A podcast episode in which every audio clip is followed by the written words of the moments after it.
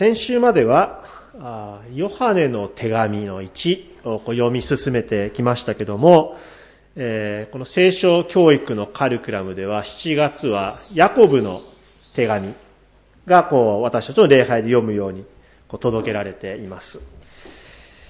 え19節私の愛する兄弟たち、よくわきまえていなさい。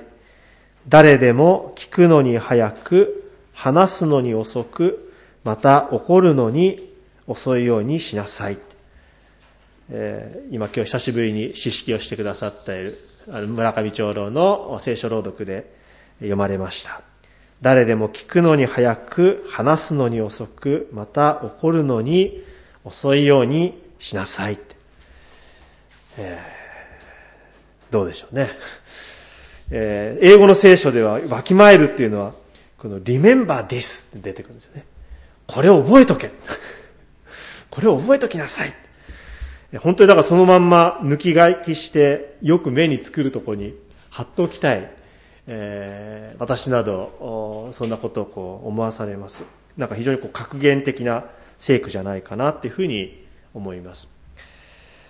というのは、こう私たちがよくですね、このヤコブがここで命じていることと、まあ、反対のことを、繰り返してしまう。聞くのに遅く、話すのに早く、また怒るのに早い。おそらくヤコブの周りにそういう状況が、ヤコブのその教会の中にそのような状況が、まあ、あったんじゃないかなって想像します。まあ、それぞれがみんな自分の好き勝手なことを言って、誰も人の話に耳を傾けず、ちょっとしたことで怒り合っている。皆さんそういう場所に行きたいですかね。誰も話聞いてくれないで思わずこう笑ってしまいそうになる状況だけどなんかあまり笑えないというかですね。しかもヤコブがこのことを私の愛する兄弟たち私の愛する兄弟姉妹たち教会の者たちに命じてるんですよね。なんか私たちのどっか他のところの問題で話してるんじゃなくて教会の事柄として教会の課題としてヤコブがこの手紙を書いてる。それがまた私たちのところに今日届けられ死の日の礼拝に与えられてる。しかも誰でもって言うんですよね。牧師はとかね。教会のリーダーはとか長老はとか執事はとかじゃなくて。誰ももちろん牧師は気をつける。最も気をつけなきゃいけないもののあの一人だなっていうふうに私も自覚を持ってあの今日この場に立ちながら話をしていますけどもでもヤコブは教師とか牧師とかそうじゃなくて誰でも私たち一人一人がリメンバーです。これを覚えろ。覚えておけ。わきまえてなさい。誰でも聞くのに早く話すのに遅くまた怒るのに遅いようにしなさい。皆さんの耳は人の話を聞く耳でしょうか。そのような耳を持っているでしょうか。今隣に座っている近くに座っている教会の友達の語る言葉を聞こうとする耳を持っているでしょうか。この地域やまたこの社会いろんなところで出会う人の声を聞く耳をその声に寄り添う耳を持ってるだろうかまあ、教会ではしばしば御言葉を述べ伝えなさい。折が良くても悪くても励みなさい。咎め、戒め、励ましなさい。忍耐強く十分に教えるのです。第二手モテのね、聖書の言葉をよく掲げますよね。私たちも宣教60年っていう節目をこう数えて、また今一度新しい思いで御言葉を述べ伝えていきたいってそういう思いを与えられてるわけですけど。だから教会の宣教っていうものは、まあ、語ること、教えること、どっちかというとこう話すこと、えー、そのことがこう強調されることが多いわけですよね。だけど今日のヤコブの手紙に記されるこの御言葉は、教会において、その語ることよりも聞くということへ私たちをこう導こうとするものだと思います。まあ、2週間前の説教でもあの紹介しましたけども、あのボンフェッファーという人の共に生きる生活の中に記される聞くということの奉仕。その文章を紹介しましたけど、もう一回あの受け止めておきたいなっていうふうに思うんですね。えー、お休みになった方、えー、聞かなかった方もいるかもしれません。ボンフェッファーという人が、あの、共に生きる生活と、とても小さな本ですけども、その中でキリスト者の大事な務めとして、聞く奉仕ということを語っています。キリスト者は、特に説教者は、ボンフェファーも自覚しているわけですね。牧師は。他の人にいつも何かを提供しなければならないと考えているが、語ることよりも聞くことの方がより大きな奉仕であり得ることを忘れてしまっている。世の中の多くの人々は聞いてくれる耳を求めているのに、その耳をキリスト教会の間で見つけることができない。キリスト者は聞いてあげなければならないところでもすぐに語ってしまうからである。聞くべきところですぐ語ってしまう。聞くに遅く、語るに早い。そのことが教会にあるっていうふうにボンフェファンを語るわけですね。で、それこそ人々、話を聞いてもらえない人々は教会には行かず、カウンセリングに非常に多くの人が並んでるっていうことをボンフェファンはその後語っていくわけですね。1939年の本です。もうおよそ1世紀も前、近くの本なんですけども、決して昔のこととは思えないですよね。私たちも今、本当にこのコロナっていう状況もそうでしょう。あの不安を抱える人たち多くいる。でそういう中で教会の選挙、これから教会の働きっていうものを考えていくときに、まあ、しばらくこの状況はまだ続くわけですよね。これまでのようにみんなでなんかご飯を食べたりとか、えー、皆さんをお呼びしてバザーをするとか、コンサート開くとか、オープンチャーチを開催するとか、なんかこの場所にみんなを集めて何か宣教していこうっていう形は、まあ当分難しいんじゃないかなって。いや、むしろ新しい形を考えていかなきゃいけないその中で私たちは、この教会の務めとしてね、聞く奉仕聞くということを持って使えていく。これは重要な働きなんではないかなっていうふうに思います。今本当に多くの人たちが不安を抱えまたいろんな意味での行き詰まりを抱えストレスを抱えている。心に不調を訴える人たちがとても増えてるって聞きますよね。身の回りでもどうですか？そういう友人だったりとか知り合いだったりとか。薬局に勤めてる私の友人がやっぱりその心の不調の関するやっぱり処方するのは増えてるっていうふうにもあの言ってましたよね。やっぱり実際的にそうなんだなって思います。自死する？自殺をに追い込まれてしまう？経済的な理由？いろんなことがあると思います。本当に今ストレスのかかる時代？もともと調子を崩した人たちもさらに調子が悪くなるそういう中で本当に私たちがその存在であったり不安であったりその声を受け止めてもらえる場？弱音だろうか？愚痴であろうが心を開ける場所友をそういう友を求めてる。だけどなかなかそのような場がない。それは友がいない。教会がそのような場になってるだろうか。なりうるだろうか。最近あるご夫婦のですね、会話を聞きました。まあ、夫が妻に、ちょっと聞いてほしい話があるんだって。夫が妻に話をした。で妻はその話を聞いて、自分の感じたこととか、思ったこととか、まあ、こうしたらいいんじゃない？みたいなことを、こう、アドバイス的にその夫に言った。するとその夫はですね、僕は別に君の意見を聞きたいんじゃないと。ただ、聞いてほしいだけなんだっていう話をしたっていう夫婦の会話をですね、聞きました。うちの夫婦でもあるあるのなんかこう、話だと思いますし皆さんもそういうことってあるかもしれない。別に夫婦だけじゃなくて友人関係にもおいてもそうかもしれない。ただ聞いてほしかっただけなんだ別にあなたのアドバイスが欲しいわけじゃない。あなたの意見が欲しいわけじゃない。私たちの教会の中の日常的な会話の中でもありがちな話だなというふうにも思います。誰かが本当に抱えている悩みを打ち明けるでも聞いてたものが「ああ私もそういうことあったわ」いつの間にかにその聞いてる人が体験した話に話が変わっちゃってる。話を打ち明けた人の悩みはどっかに置いてきぼりになってしまってる。そういうことって教会の中でもあるんじゃないかなと思います。そしていつしか心に届かない慰めの言葉であったり励ましの言葉であったり時には聖書の言葉を持ってその場を終わらせようとしてしまう。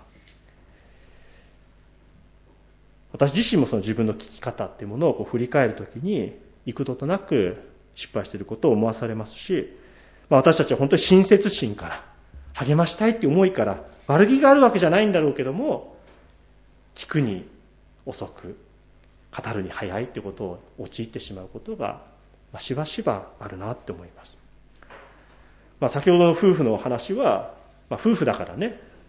ただ聞いてほしいだけなのにっていうふうにすぐ言えたかもしれないけどでもパッとそれが言えなかったら何かこう悶々とした思いだけがこう残ってしまう。聞くっていうことはやっぱ私たちがよほど意識しない限りできないことなんだってことを覚えたいと思います。人の話を聞くなんて簡単にできるなんてまず思わないことだと思います。私たちはなかなか聞けないものだ。まさにそれは聞くっていうことは奉仕なんだ。これは教会に委ねられた使える具体的な働きだって委任されてることでもあるっていうふうにボンフェフは語ります。先ほど言った紹介した言葉に続けて兄弟に聞こうとしない者はやがてまた神にも聞かなくなり神の見舞いにおいてもいつもただ語るだけの人間になってしまうっていうふうにつなげるんですね。人の話を聞かない者はいつもやっぱり神様の声も聞かない。そして神様の前でも自分のことを語るだけになっちゃう。私たちの兄弟に対する態度は私たちの神に対する態度の反映である。そうさえそうとさえ言うんですね。私たちの教会の中の交わりお互いにこう聞き合うっていう関係聞く奉仕それはまさにその神の私たちが神様に対する態度を反映するものなんだ。私たちはこの時にあって、まあ、聞く奉仕の教会において、まあ、大事なこととして考えたいなというふうに思います。Remember this これを覚えとけ。誰でも聞くに早く話すのに遅くまた怒るのに遅いようにしなさい。でヤコブがこの話すことまた聞くこと聞くことと話すことに合わせてこの怒るっていうことも加えてるのもなんか非常にリアルだなっていうふうに思うんですね。ただ聞いて話すってだけの問題じゃなくてここに怒る。怒りっていうことを加えてる、えー、それ一つポイントかなと思うんですね。まあ本当に聞く、聞き上手、あの、とか、ね、私たちそういうことを言いますけども、ただ聞くに早く話すに遅いだけ、それだけでも大事なんだけど、そこに怒る、怒りについて触れているっていうのがこの聖句の一つ大事なところかなというふうにも思います。そしてヤコブは、人の怒りは神の義を実現しないからですって書いてますね。人の怒りは神の義を実現しないって。でも私たちはなんかこう、いや、正しいことのために怒るってことだって必要なんじゃないの？そういうことってあるじゃんって。正義のために声を上げると怒るもっともっと私たちは怒った方がいいんじゃないかって、えー、今もっと声を上げるべきだって。そういうことを思いますよね。本当そうだと思います。で特に今日は都議会議員のねと私たちにとってはまあ、選挙があるわけで、まあ、そういう声の一票を投じたいなというふうに思いますのでぜひ雨降ってますけどね皆さん投票には あの行きましょうね。あの義のために起こるってあると思うんですね。だけどもあえてその正義への怒りがまた非常に危ういものであるってこともわきまえなければいけない大事なことじゃないかなって今日この御言葉を呼びながら改めて思い巡らしました。なぜなら私たちは義を掲げて戦争さえしてしまう愚かさを抱えてるからですよね。正しい戦争をしている戦いになるっていうことも結局義のために戦うわけですよ。大義があるわけでしょ。みんなこっちが正しい。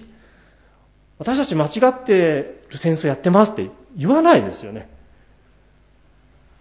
みんなアジアの解放のためだって。日本のあの戦争だってそういうふうな見方をするわけですね。イラクに出かけていくんだって。自由の戦いだって。みんな義があるみんな正義を掲げる。だけどそれが時に暴力に結びついてしまうことが起こってしまう義に怒るそれが怒りが結局暴力に安易に結びついちゃうことが私たちがもう本当に繰り返し繰り返し味わい経験させてさせられることなんだなって思うんですね。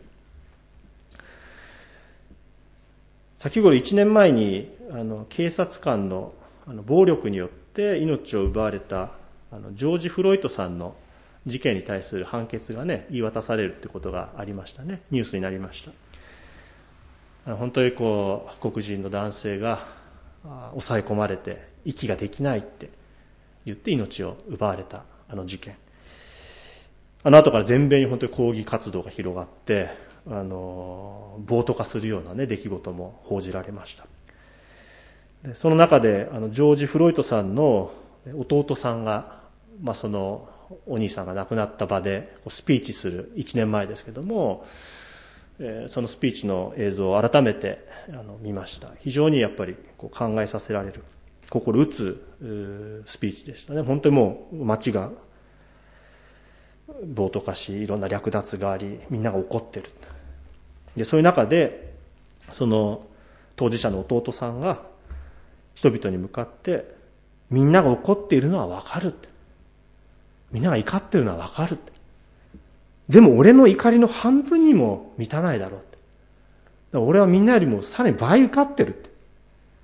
でもその俺でさえここで暴れたり物を壊したりコミュニティをめちゃくちゃにしていないのに君たちは何をしてるんだって。何にもしてないんだよ、そんなことは。そんなこと暴れてもお兄さんは帰ってこないんだ。今この瞬間の憂さ晴らしになってるかもしんないけども、飲んでる時みたいに後であの時何してたんだって思うようになるだけだ。うちの家族は平和的で信心深いんだ。そりゃ怒りもある。でももう繰り返さない。警察がこのようなことを起こすたびに同じようなことが起こる。だから違う方法でやろうぜ。でもその後、大統領選挙があったんでね、投票を呼びかけるスピーチにこうなっていく。違う方法でやろうぜ。怒りはあるよ。ヤコブは怒ってはならないとは書かなかったですね。怒っちゃいかんって。そう言われたら私たち身も蓋もないですよね。喜怒哀楽、怒りの感情を私たち封じ込めることは誰もできない。怒りはありますよ。俺もそう、俺の中にも怒りがある。だけど、怒るのに、怒るのに遅くあるあり方っていうのは、この一人の兄弟が示したスピーチの中にあるんじゃないかなっていうふうに思います人の怒りは神の義を実現しないって。ある仲介書はこのヤコブが記した言葉それはユダヤの中にあってその熱心党をこう戒める言葉であったんじゃないかっていうふうに指摘されてました。熱心党っていうのはその武力を持って暴力を持ってローマ帝国に対抗する、そして独立を勝ち取ろうっていうそういう運動ですよね。バラバイエス様と交換されたあのバラバという人はその熱心党だったんじゃないかっていうふうにも言われています。人気あったんですよ。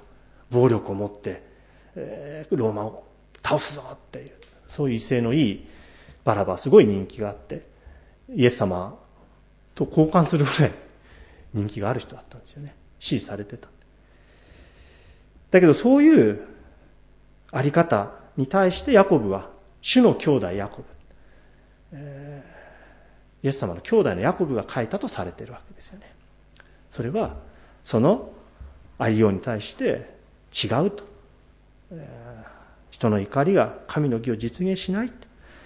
暴力が神の支配を打ち立てるために用いられるということ、その主張に反対する言葉なんだ。そう説明がされていて、なるほどなというふうに思わされました。先ほども言ったように怒りっていうのは、まあ、言ってみれば喜怒哀楽っていうふうに言うように私たちの人間の自然な感情なわけですよね。怒りが湧き上がるっていうのは自然な感情だし、ここにいる方々で怒りを覚えたことのない人なんていないはずですよね。だけど私たちがその抱える怒りの根っこ、そこには往々にしてこうあるべきだっていうですね、部分があるわけですね。なぜ怒るのか。それはこうあるべきだよっていう自分の正義とずれてることに対して人っていうのは怒りを感じてくる。苛立ちを感じてくる。違ってること。だから人の根っこっていうのは、怒りの根っこっていうのは、極めて自己中心的であり得るってことなわけですよね。自分のし、自分ってものからずれちゃうことに対して怒りになっていく。だから怒りっていうのは自己中心的に非常に陥りやすいものだっていうことだと思います。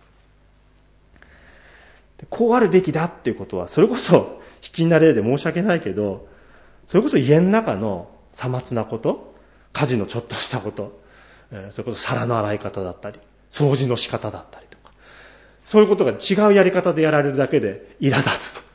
もうお皿洗うんだったら、もうちゃんとこういうふうに洗ってよって、我が家でもよく言われる。こうあるべきよ。っていうことはだんだん苛立ちになっていく。それはさまつなことですけども、だけどもそういう苛立ちだったり、怒りっていうものが政治のあり方、国家のあり方、こうあるべきだっていうもののズレが、怒りに本当に簡単に直結していく。そしてその怒りが募ってくれば、暴力へと容易に結びついていってしまう。そしてその怒りの感情っていうのはどうですかね話すのに早く、聞くのに遅くなる。そういうこう傾向あるかなっていうふうに思うんです。だからヤコブは、この26節のところで、まあ、舌について、えー、語りますね。自分は信心深いものだと思っても、舌を制することができず、自分の心を欺くならば、そのような人の信心は無意味です。ヤコブの手紙の特徴っていうのは、この舌に対して非常に厳しいですよね。3章、あの、読んでみるとよくわかります。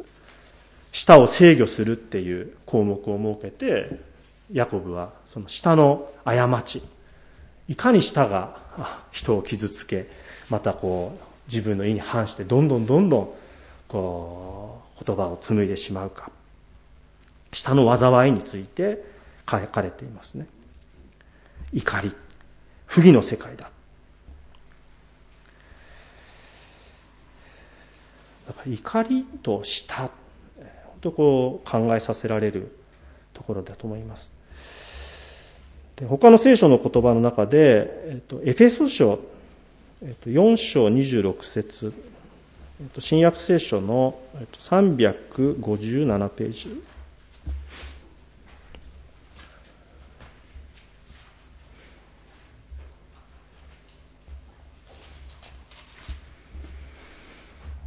ここに新しい生き方って込み出しがついてますけども26節怒ることがあっても罪を犯してはなりません。日が暮れるまで怒ったままでいてはいけません。悪魔に隙を与えてはなりませんってあります。怒ることがあっても罪は犯してはなりません。怒ること、そしてそれがこう罪を犯すってことと密接にこう慣れてるっていうのが面白いなと思うんですね。怒りのことがやっぱりこう罪へと結びついていく。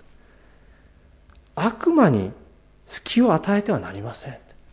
怒り続けてる感情っていうのは悪魔に隙を与えることなんだ。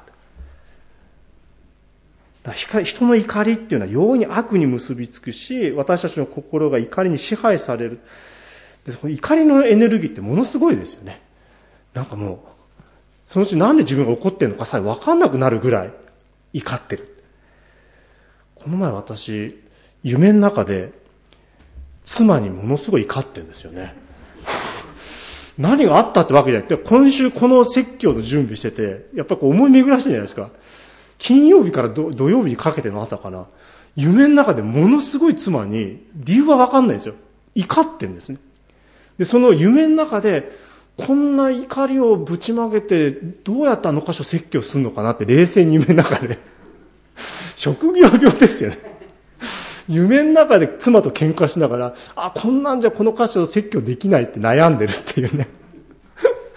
でもその夢の中でそのなんで怒ってるかわかんないって。でもそういうなんか感情って怒りって、やっぱそういう性質あるんじゃないか。だから人の怒りは神の義を実現しないって、本当だなって思うんですね。だから先週まで読んできた、先月読んできたところで考えると、その怒りっていうものは、容易に憎しみとつながるわけです。だから互いに愛し合いなさいっていう神の掟を離れてっちゃうわけですよね。だから互いに愛し合いなさいそれは神の義とするならば、それ実現できない。人の怒りはって。本当にそうだなっていうふうに思わされるわけです。だからヤコブは語ります。だからあらゆる汚れや溢れるほどの悪を素直に捨て去り、心に植え付けられた御言葉を受け入れなさい。この御言葉はあなたの魂を救うことができます。御言葉を行う人になりなさい。怒りに取りつかれてたら、魂は救われないんですよね。御言葉に、しかも植え付けられてるんだ。御言葉というものは。あなた方のうちに。それを本当の意味で受け入れなさい。この御言葉があなたの魂を救うんだ。で、その聞くっていうことは、本当に御言葉を行うことにつながっていくって、ヤコブの手紙は展開していくのかなって思います。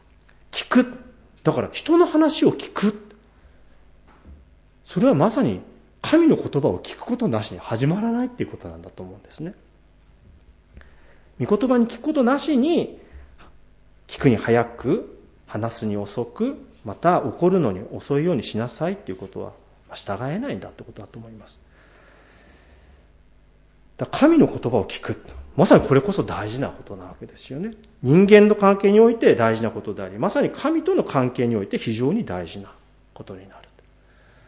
今日の礼拝の彰子で読まれたのは、聞けイスラエルでしたね。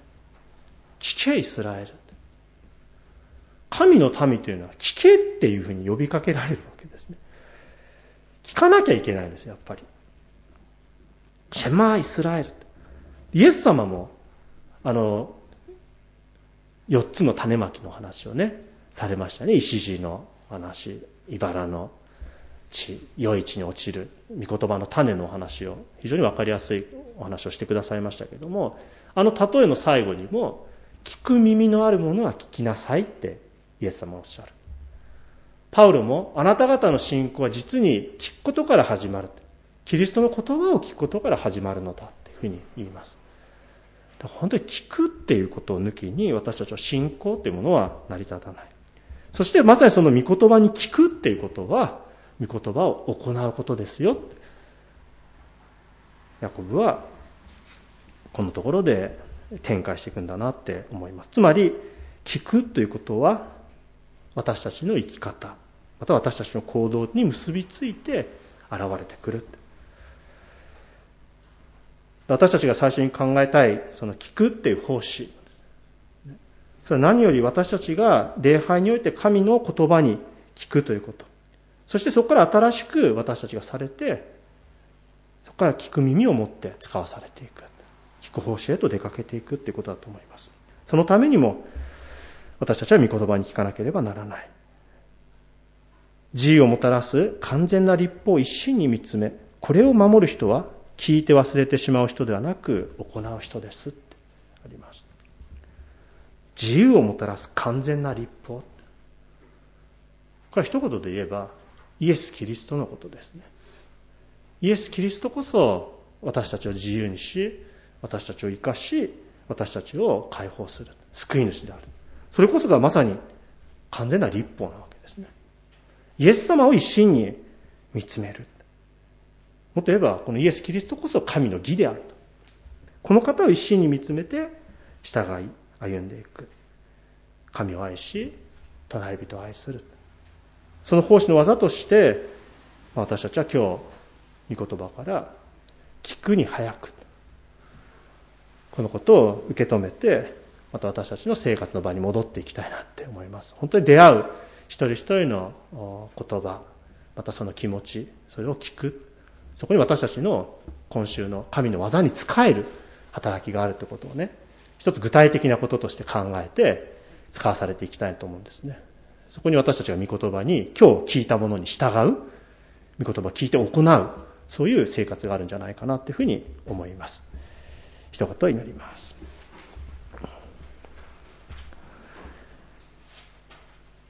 主である神様あなたの御言葉を感謝をいたします。私たちはあなたの御言葉を与えられまたあなたの御言葉に聞きあなたの御言葉に従い歩みたく願います。弱き欠けたるものでありますけどもどうか私たちがあなたの港に従い歩むことができますように祝し導いてください。主イエス・キリストの皆によって祈ります。アーメン。